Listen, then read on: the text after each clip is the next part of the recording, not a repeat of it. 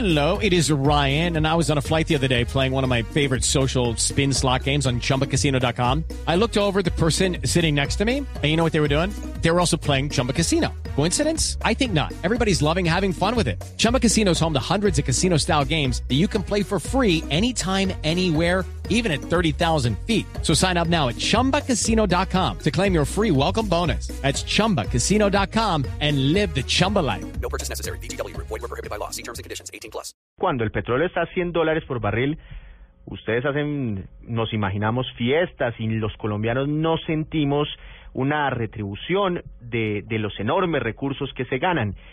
Y sentimos que se quejan mucho cuando los precios caen. ¿Realmente qué va a pasar a corto plazo con ese descenso en los precios internacionales, con las regalías que ustedes eh, les pasan a, a, los colombianos, al Estado?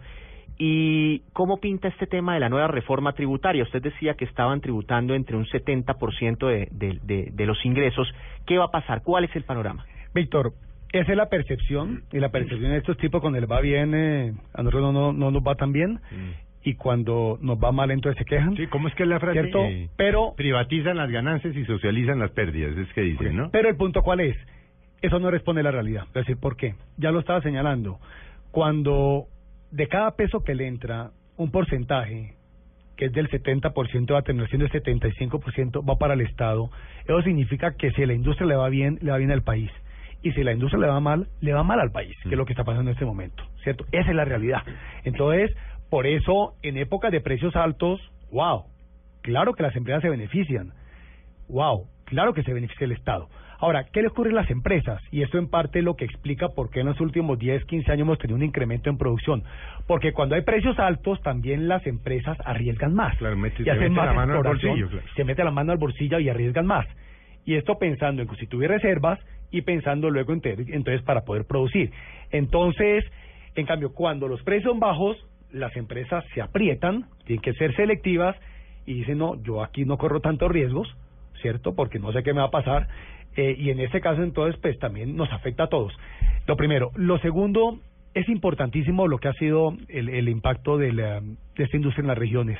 En regiones eh, con muchas complejidades y donde uno verdaderamente quisiese que se estuviesen desarrollando otros sectores, ojalá con más dinamismo que el sector petrolero, porque cuando el sector petrolero le va mal, entonces se afecta en las regiones. Solo el año, el año antepasado y el año pasado similar, en compra de bienes y servicios. En las regiones petroleras de Colombia se invirtieron treinta y pico mil billones de pesos. ¿Cierto? En programas de responsabilidad social empresarial, más de 700 mil millones de pesos. Partes son obligatorios, partes son voluntarios. En vías, 300 mil millones de pesos, sin contar las regalías. Entonces, pues por eso también la preocupación que tenemos frente a algunas de estas regiones, por eso también algo que hemos planteado es miremos con el gobierno cómo logramos tener en la mano estas regiones en un momento, un momento como este. ¿Se están yendo las empresas petroleras de Colombia? No, yo creo que el término no es que se van. Por ejemplo, el otro día yo escuché incluso una discusión una vez en Blue, ¿cierto? No, claro, es que ahorita nos van a hablar de una estampida. No, no hablamos, no es estampida. Básicamente lo que ocurre es que las empresas, eh, unas se aprietan y se recogen en sus inversiones, Y otros se maman y se van. y otras, otras básicamente de pronto fiestas. tienden a, vienen de pronto procesos de adquisición y de fusiones, otras de pronto entrarán en venta, o venden un proyecto, venden un campo, ¿cierto? Eh, por un lado. Y lo otro también de las casas matrices a veces, entonces simplemente dice- le dicen, vea, a usted le recorto un 30% básicamente inversiones. Recordemos lo siguiente, y esto para los oyentes es claro. Si pensamos en la producción de Colombia, más o menos, una tercera parte de la producción la produce solita Ecopetrol. 300 mil barriles. ¿Ok? Ya. No, Ecopetrol, Solo Ecopetrol. son como 700 ¿Diario? mil barriles es- diarios. Sí. no, ya voy. Sí. Otra es Ecopetrol con las privadas. Sí. A través de contratos de hay más de 20 contratos de asociación. Como por ejemplo el caso del Campo Rubiales. Así es. Entonces, cuando Ecopetrol habla de 700 mil barriles, está incorporando lo que produce solita y lo que produce con la empresa privada. Bien sea porque están asociadas en un proyecto, bien sea porque un privado es el que opera el campo, hay distintas modalidades. Y una tercera parte, los privados solitos, para que tengamos como ese abanico, ¿ok? Ujú. Sí, sí, Entonces, siempre pensémoslo de esa manera, ¿ok? Y, y, y bueno, ya que tocamos el tema de, del Campo Rubiales, ¿no nos puede ayudar con el con el chisme del que nos queremos enterar todos. ¿Qué va a ¿qué pasar a con es el más importante le voy a del país? le voy a decir ¿Se lo, devuelven o no al Estado? Pero ¿Queda. Pacífico no operándolo? Le voy a decir cuál es la preocupación que yo tengo y temo en la ACP. Cuando yo le indico que una tercera parte de la producción es de Ecopetrol con privados, el tema no es de una empresa específica. La pregunta es, O sea, puede- ¿qué va a pasar con más de puede- 20 contratos de asociación eso vamos. Puede haber vencen efecto en los dominó. próximos seis años? Puede haber efecto dominó. Desde como le vaya a Pacific, le puede ir a los otros 19. Yo le digo qué efecto hay hoy día. Mm. En este momento, y póngase usted en la zapata, en los zapatos de un privado, por ejemplo, que es operador o que es socio. Y usted tiene un contrato de asociación, ¿cierto? Y usted en este momento, entonces, no tiene claridad y de pronto se le vence el contrato en tres años o en cuatro años. Y usted dice, yo tengo aquí unos recursos para invertir en pozos de desarrollo. Y esto me cuesta tanto. ¿Será que invierto? Ah, ¿y qué tal que entonces que, que me echen para atrás el contrato en tres años? Mm. De Entonces la empresa se va pasando a preguntar y dice, si invierto, ¿será será que alcanza a recuperar la inversión? Mm. Si no la alcanza a recuperar, pues me quedo quieto. ¿Quién sale perdiendo? Todos los colombianos. ¿Pero qué pasó Porque con- no se avanza con esos postos de desarrollo. ¿Pero qué pasó Entonces, con- nosotros, ¿qué es lo que hemos Sí. señalado básicamente de la asociación? Es, básicamente, es muy importante definir básicamente cuál es la política en materia de contratos de asociación, porque no es el caso de una empresa, no, de un campo, no, es el caso de que en este momento una tercera parte de la producción del país está básicamente, depende de contratos de asociación que en los Pero- próximos años se van a ir venciendo. Y esas empresas están duditativas sobre si invierten o no invierten porque no saben si alcanzan Pero a ¿qué pasó? inversión. Co- Que Colombia tenía fama internacional de ser un país que respetaba su normatividad, y respetaba sus contratos y que había estabilidad jurídica. Se lo digo porque obviamente para poderlo entrevistar usted pues llamé a eso que llaman los amigos petroleros y muchos me dicen, hermano, es que aquí ya no sabemos qué va a pasar. Uno me dijo, acabo de llegar de Chile, nos están haciendo unas ofertas buenas en Chile, otro dijo, estuvimos en ¿Y en México, México nos qué? están haciendo unas ofertas y nos vamos y este tiene pues unos canadienses, un grupo canadiense grandísimo detrás. Entonces esos fondos de inversión, pues que usted conoce, dijo aquí no es que no sabemos, hermano, qué va a pasar, no sabemos si mañana nos suben los impuestos, no no sabemos si nos va a cambiar la regla del juego, no sabemos si firmamos contratos y después no los respetan. ¿Qué pasó con eso en este La estabilidad país? jurídica durante años fue un gran impulsor de Pero ¿por qué se varias cambió? ¿Qué fue lo que y también de esta. Por supuesto que en ocasiones tenemos inquietudes al respecto. Entre los temas que estamos trabajando y revisando con el ministro de Minas es el que por ningún motivo pongamos en telejuicio eh, la estabilidad y la claridad en las reglas del juego, porque eso nos haría mucho daño. Pero, pero está pasando, es que se lo digo por lo que yo veo, como le digo, esta gente dice, no hermano, es que aquí ya no, yo, yo no, no, vamos a meter aquí estos, y hablan de unas cifras, pues todos hablan de unas cifras, 80 millones, 200 millones, 300 millones, 500 millones de dólares, dicen, no, nos vamos, es que esto no, no, no, esto aquí no hay con quién hablar, los ministros no saben en qué se andan, por qué se está generando esa, pero no es solo el sector petrolero, ¿por qué, por qué esa sensación entre estos, entre estos empresarios? Porque eso no genera, no está bien. Felipe, esa es una de los de, la, de las inquietudes No, que yo eh, permanentes. es La correcto. la fíjese lo siguiente, incluso básicamente en el plan estratégico del ACP, así como tenemos unos objetivos muy claros, el cómo alcanzar esos objetivos, el primer punto se llama reglas del juego claras y estables. Claro, sí, El sí. segundo punto que nos parece fundamental es básicamente viabilidad para operar. Mm. Ese, es- ¿Sí me entiende? Porque esos son básicamente, digamos, como dos, dos anclas fundamentales, básicamente, para esta industria para poder progresar. Bueno, hay otro tema, doctor Lloreda, y este sí se siente en la, pues, en muchas familias, en muchos hogares, y es el tema del gas, porque allá nos está llegando ese servicio, gas eh, natural eh, domiciliario. Usted puso el dedo en la llaga hace unas horas diciendo que vamos a tener que comprar gas del exterior en un par de años. ¿Eso qué tanto nos tiene que preocupar Pero, mi en términos... ¿El gas solo viene cuando viene acompañado del petróleo? Pues No, podríamos- no sé. no, no. no Es pero- una exploración no, no, distinta y son unas reservas distintas, las pero, de gas. pero, por ejemplo, ¿qué ocurre? Básicamente, por ejemplo, en algunos de los proyectos costa afuera, Mm. eh, se va en busca de petróleo o gas, lo que haya. Y de Mm. pronto encuentras petróleo y gas mezclado. Mm. O de pronto encuentras solo petróleo, o mucho petróleo y poquito gas, o solo gas. Entonces depende básicamente de lo que encuentres básicamente. Bueno, pero la Pero- pregunta de Víctor es, ¿Se va a acabar el gas en un par de años en Colombia? porque es que uno ver, oye al yo doctor creo que Eduardo debemos- Pisano, cuando alguien dice, es que aquí se va a acabar el gas, y Eduardo Pisano, que es el que representa, ¿cómo se dirá? Los- Naturgas. Sí, Naturgas. Es el gremio de los eh, ¿Se llama productores y sí. ¿Los gaseros? Pro- eh, de los productores y Ah, transportadores de gas. No, De los entonces distribuidores. dice, Y distribuidores, entonces dice, no, no, no, Los eso no es cierto, eso, pues, tenemos reservas, eso aquí no sé qué. La verdad es que... Salió un poco como a desmentirlo usted y se armó una. Yo una creo que aquí se, creó, se ha creado una confusión en dos conceptos, que ustedes me lo van a entender todos claramente. Uno es la autosuficiencia en gas. El otro es el abastecimiento en gas del país. Mm. Lo que está en riesgo en este momento es la autosuficiencia en gas. ¿Qué significa eso? Que si nosotros le tomamos una fotografía hoy a las reservas probadas de gas, esas reservas probadas nos indican que tenemos más o menos hoy 1.150 millones de pies cúbicos de gas y que empieza a declinar en promedio en el país como 5% anual. Y en la costa atlántica 17% anual. ¿Ok? ¿Eso qué significa? Que si no logramos incorporar reservas de gas al país, es decir, si nos quedamos con lo que tenemos hoy día, a partir del año 2018 Sí. vamos a tener que importar gas para el país y a partir del año 2017 para la costa atlántica.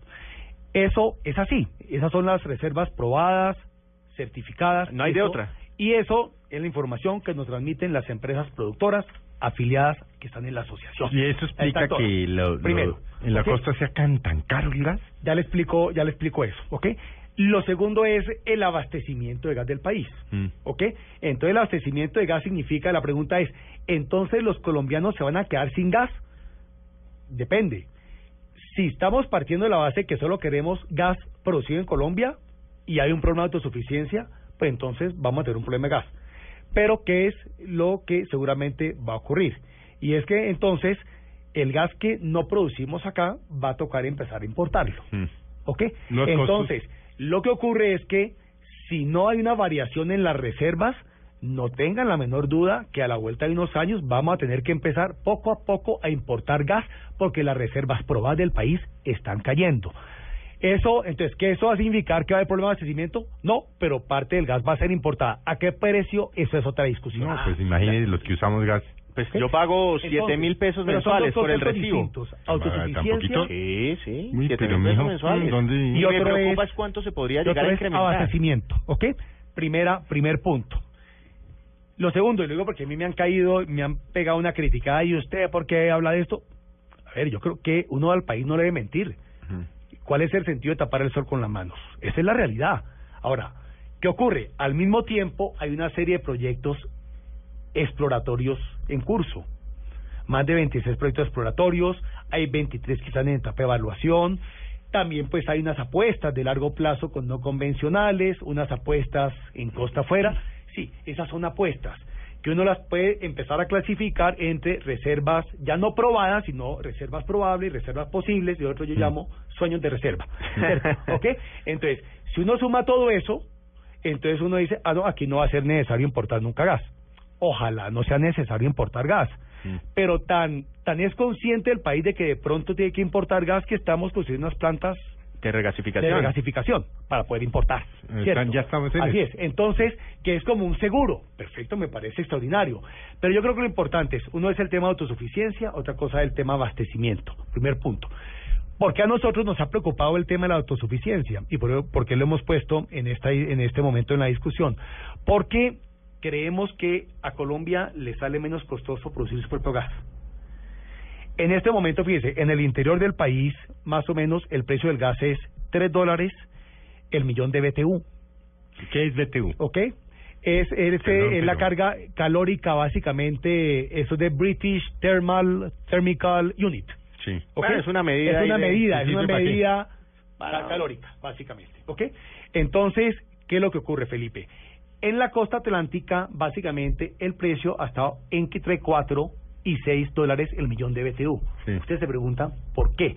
Porque lo que ha ocurrido durante digamos, por la última década es que la costa atlántica ha empezado a demandar más gas, pero el gas que se le puede dar a la costa atlántica solo es el gas que se produce en la costa atlántica. ¿Y por qué? Porque, porque en Colombia no tenemos la infraestructura de transporte Para llevar gas que para llevar gas del interior del país a la costa atlántica. Ah, bien. Así es sencillo. Entonces, Claro. por eso lo que hemos planteado en toda esta discusión es, vea señores, no veamos, o sea, miremos el tema de manera más integral y estructural. Claro, como país. Como país, y aquí vamos a tener que ver cómo logramos en un momento dado resolver las deficiencias de tra- transporte y acceso a transporte gas. Porque si eso estuviese resuelto, no estaríamos hablando de problemas Claro. de incrementos en la costa. Claro. Entonces, ¿qué es lo que acá pasa? Que la costa hoy día hay un incremento en la demanda por las térmicas, por la industria, también por los hogares, y es entendible, el gas es un, es un combustible extraordinario. Pero ¿qué ocurre? Que este de dónde sale este gas? Básicamente de los campos de la Guajira que tienen un de- una, una declinación en producción de 17% anual y ese gas se está acabando. O sea, ya son campos viejos. Son campos viejos, llevan 30 años básicamente, esos Mm. campos están acabando. Entonces nosotros, ¿qué es lo que hemos indicado básicamente? Y es, vea señores, es muy importante, es, o sea, uno puede validar, es entendible la inquietud, el malestar por el incremento en los costos del gas en la costa atlántica. Sí, eso es válido. Pero por otro lado, la pregunta es que el gas más costoso es el que no tenemos. Entonces, sin perjuicio de que se busque llegar básicamente, digamos, un acuerdo, que es un acuerdo entre privados, para ver si se puede atenuar o no esa alza del, del gas básicamente en la costa. Y, y yo tengo la impresión que hay la disposición de la voluntad para llegar a unos acuerdos, unos entendimientos. Lo fundamental al tiempo de eso es que no vayamos a poner en riesgo la confianza para la inversión que requiere el país, para todo lo que requiere en exploración y producción de gas. Porque si hay un explorador que hoy día está diciendo, incluso está perforando un pozo esperando a ver qué pasa. Y de ahí viene la pregunta, invierto para producción, que ese es otro, eso es otro cantar. Va a decir, bueno, ¿vas a, tener, ¿vas a recuperar la inversión? ¿A qué precios? Y si el precio promedio es 4 o es 5, ¿y será que si en un y si me cambian el precio, digamos, por cualquier razón, eh, yo recupero la inversión? No. Entonces, entonces ahí nuevamente... ¿Pero ese precio quién lo cambiaría? ¿El gobierno? Claro, ahí, por ejemplo, de toda la discusión que está dando ahorita, ahí lo importante, por eso repito, Víctor, es es muy importante que los acuerdos que se lleguen y yo no, es decir, y, y- y- es decir, es, es imposible ser indiferente frente a lo que está pasando en la costa atlántica. Pero por otro lado, el mensaje nuestro es la búsqueda de soluciones tiene que ser con tal nivel de sensatez que no vayamos a poner en riesgo las inversiones a futuro, porque no terminemos espantando esas inversiones, parece que nos vamos a quedar de pronto logramos un par de años y algunos de los proyectos resultan exitosos, lo están en evaluación, logramos aplazar un, a- un- logramos ganar un par de años, pero que terminamos perdiendo la autosuficiencia la perdemos. Entonces, ojalá no lleguemos allá. Véngale, eh, ¿por qué, por qué a nosotros no nos baja la gasolina? La... Pero si bajó, Felipe. No, sí, 300 miserables pesitos el galón y que no sé qué, que ha bajado 700. ¿Yo de cuánto ha bajado? Como- 700 pesos desde los últimos, ¿qué? ¿Tres, cuatro, cinco, ¿Eso seis cuánto? meses? Sí, Eso es como un 10% ¿Eso del cuánto valor. es en dólares? ¿Me puede decir? No, eso Felipe, son se lo va a decir de una manera, de dólar. se lo va a decir de una manera muy ¿Por sencilla. qué no, no? ¿Por qué baja? En Estados Unidos ha bajado 50, 60% el litro, allá venden por litros y en Canadá. Porque no. ellos tienen una, Bueno, ellos, pero aquí, ellos, ¿por qué no, no? Porque tenemos una, el, el gobierno y no el actual gobierno. De tiempo atrás, los gobiernos. gobiernos han establecido una, una, una fórmula eh, que, que busca básicamente que no exista una volatilidad en el precio de la gasolina y lo otro, esa fórmula pues incluye entre otros aspectos eh, uno de componente también tributario. Le explico la siguiente ¿Cuánto manera. de un galón de gasolina que le echan a uno se lleva el Estado? Eh, alrededor del 27% En impuestos, por la Así derecha. es. Eh, y más o menos lo que cuesta, más o menos de la fórmula, pero Sí. es más o menos así. Sí, pues, es como eh, alrededor de 50, 50 y pico por ciento es lo es lo que cuesta, eh, tiene que ver básicamente el, eh, el precio del crudo a nivel internacional, por un lado. También hay un porcentaje que es básicamente de, del etanol que se compra, Mm. básicamente aquí en Colombia, a unos precios, ¿cierto? Eh, también están eh, los impuestos. y también están el fondo de estabilización y el margen mayorista y minorista. y sea, hay una partecita para exploración de Ecopetrol, ¿no? Sí, pero sí, pero ese es hay un, un porcentaje pequeñito. Pero el punto de fondo cuál es, para qué, porque como como ciudadano colombiano uno dice, bueno, ¿y ¿por qué si bajó el 55% del precio del crudo, por qué eso no se refleja inmediatamente igual? Recordemos, uno, el, el precio del crudo o del petróleo hace más o menos como el 50% de la fórmula. De la fórmula. Lo uno. Lo segundo, porque también en la fórmula que tiene el gobierno... Hay un componente eh, de tasa hay- de cambio. Eh, hay un componente De tasa de cambio y lo otro, por otro lado, Víctor, también ellos toman como un promedio de los últimos tres meses para evitar volatilidades, lo cual tiene sentido, porque yo creo que es preferible ver ver eh, ver que esas que que la variación sea sea un poco más eh, como decir Más atenuada, suave, suave, a que tengamos todos los días unos picos porque uno llegar un día a decir, uy, subió eh, 100 pesos, subió, bajó tanto, entonces eso pues yo creo que puede generar más inconformidad, pero una fórmula que la determine el gobierno, básicamente. Pero, pero hay una gran polémica por ese pedacito que nosotros pagamos de la gasolina para, eh, para inversiones, o sea, que van a Ecopetrol directamente para sus inversiones en exploración. Y eso se- resultaba razonable cuando Ecopetrol era 100% del Estado, pero es que ahí se están beneficiando unos privados que son accionistas de la, de, de la compañía. ¿Eso Son- no son se podría socios. borrar de la, de la, de la Pero fórmula? Son socios, ¿por qué borrarlo? Pero no, no, no, no, sé, porque digo yo, Ecopetrol a ver, ya no es del Estado, también es, este, se está beneficiando un grupo de privados a través de la fórmula de, de los combustibles. Víctor, en torno a la fórmula siempre ha habido muchas discusiones. Y yo creo que necesariamente pronto no hay fórmula perfecta. La fórmula actual, entendámosle por eso diferencia un poco lo que ocurre en Estados Unidos, es que básicamente al precio, de los, al valor del combustible en Colombia, pues se le han agregado otros componentes. Explico, por ejemplo, el de carácter tributario. Una parte que es como 87%, ni una parte va, por ejemplo, lo que conocemos como la sobretasa a la gasolina Sí. en los en las entidades territoriales Mm. y eh, por otro lado está el impuesto nacional a los a la gasolina a los combustibles ya sea el diésel o sea básicamente entonces eh, pues estamos partiendo de la base de que hay un componente tributario también importante entonces hay países donde no le incluyen ese componente Mm. simplemente y no le incluyen tampoco digamos otros Oiga, pero entonces otros- aquí el Estado es depende. mama el 70% pues, por cada dólar que produce, 75 mama el otro ya. 27%, 75%, o sea, saca y saca y saca. Por eso, regresando una pregunta de Víctor al inicio, cuando me estaba diciendo, bueno, ¿por qué estos cuando les va bien? ¿Será que esto se le retribuye al, al Estado? Sin duda. Pero más allá, fíjense, más No, allá otra de los cosa es que el Estado no nos lo retribuye a nosotros. Pero fíjense una cosa, Felipe, cuando uno ve, digamos, cuando uno ve en parte el crecimiento económico que ha tenido Colombia en los últimos años, en gran medida es gracias a esta industria. ¿Qué porcentaje del crecimiento es la industria? ¿Será la industria? Pero se lo, a ver, se lo pongo en estos términos. La industria, desde el punto de vista del porcentaje del PIB, Sí. es del 5, Entiéndase como entre Producto punto Interno Bruto. 5.5, 5.7% del PIB, que en esos términos dice, bueno, no es tanto. Bueno, el sector cafetero es el 1%. ¿Ok? Entonces sí es. Ok, entonces es importante. Lo segundo, cuando tomamos los ingresos fiscales del país, esta industria le aporta el 20%.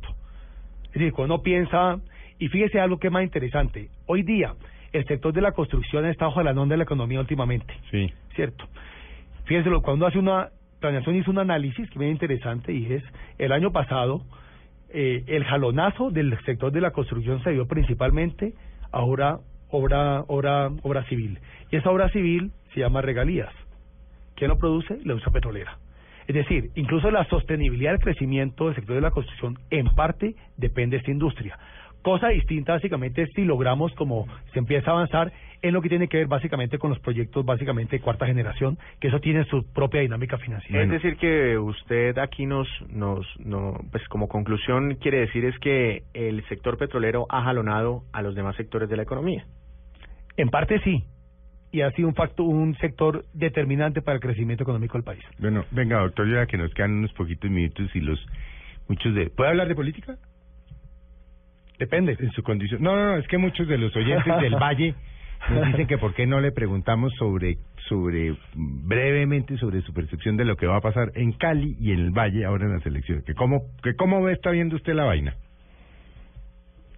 Enredada ya por la A cara. ver, eh, sí, enredada en qué sentido, No, no, Felipe? pues- Yo tengo la impresión que, que veo como que el debate político no ha arrancado en Cali y en el Valle, a la espera un poco de unas decisiones de carácter político. Eh, y lo digo con mucha franqueza, eh, porque quiero mucho mi tierra y Por eso mi que ciudad. me están diciendo que le. Me- yo creo que, pues yo creo que el Valle Cali hay, hay que buscar candidatos de primer nivel y personas independientemente que han estado en la arena política. Esa es mi impresión. Lo veo desde tristongo de lo que puede pasar en Cali.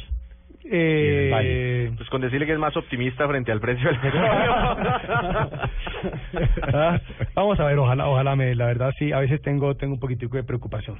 Sí. Bueno, doctor Lloreda, pues gracias por haber... Nos deja muy preocupados, ¿no? Entonces, Sí, por el tema de los pero, años, pero, por el tema pero del gas. cosa, Felipe y Víctor, esta es una industria eh, que, a, que a través de la historia ha tenido ciclos. Este es un ciclo, no tenemos claridad de cómo hacer el proceso de recuperación de, del crudo. Lo que es claro es que en este momento hay que apretarse el cinturón a ver cómo logramos unas medidas para poder impulsar la industria, porque es clave para este país, para su desarrollo. Eh, pero también hay que buscar en estas situaciones oportunidades. Y yo creo que eh, estas son oportunidades también para ver, bueno, qué está haciendo bien, qué está haciendo mal, cómo logramos entonces eh, mejorar lo que está haciendo.